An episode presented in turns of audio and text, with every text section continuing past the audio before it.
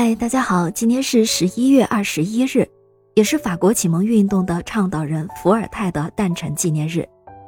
一六九四年十一月二十一日，伏尔泰出生在巴黎的一个富裕的中产阶级家庭。他被公认为是十八世纪法国启蒙运动的倡导人。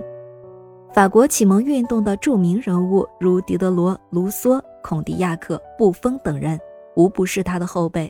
都对他推崇备至，公认他是他们的导师。伏尔泰是家里五个孩子当中最年幼的孩子，父亲是一名法律公证人，母亲出生于一个贵族家庭。伏尔泰先后在巴黎耶稣会和路易大帝高中接受教育。他中学毕业的时候，父亲曾送他进了法科学校，希望他将来能成为一个法官，但伏尔泰自己却希望自己能做个诗人。为捍卫真理而面临一切，对抗一切，因此他很少上学听课，却经常写一些讽刺集锦诗。他擅长于以机智的讽刺来抨击社会丑恶。他说：“笑可以战胜一切，这是最有力的武器。”一七一七年，他因写讽刺诗攻击宫廷的淫乱生活而被捕入狱，出狱不久。由于他讽刺摄政王的剧本《欧蒂伯》在巴黎上演，而使他在文学界大露头角。一七二六年，由于一个贵族的陷害，他被逐出了法国，流亡到了英国。可以说，伏尔泰的讽刺文学使他起起落落。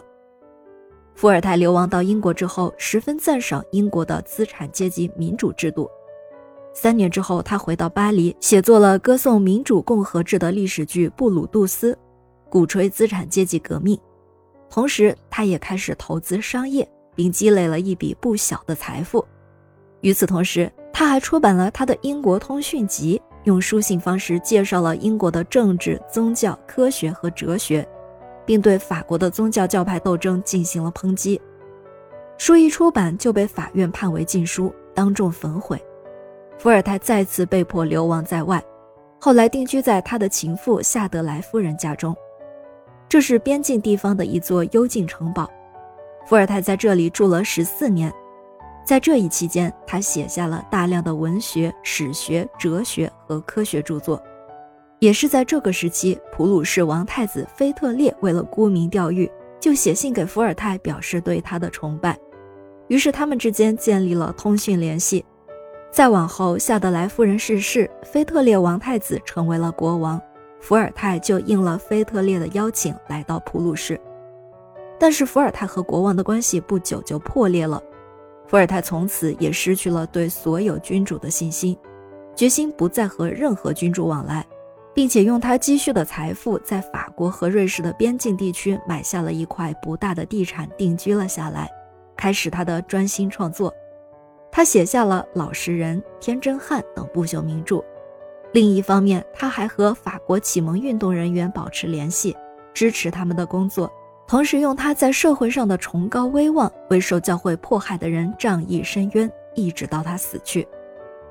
伏尔泰活了八十四岁，但他死后却仍然受到教会的迫害，以致他的遗体不得不秘密地运到香槟省，安放在一个小礼拜堂内，直到一七九一年法国大革命期间。人民才把他的遗体运到首都，在他的旧车上写着：“他教导我们走向自由。”他的骨灰从此长眠在巴黎先贤祠中，永远受到世界各国人民的凭吊和瞻仰。感谢您收听今天的故事，咩咩 Radio 陪伴每一个今天。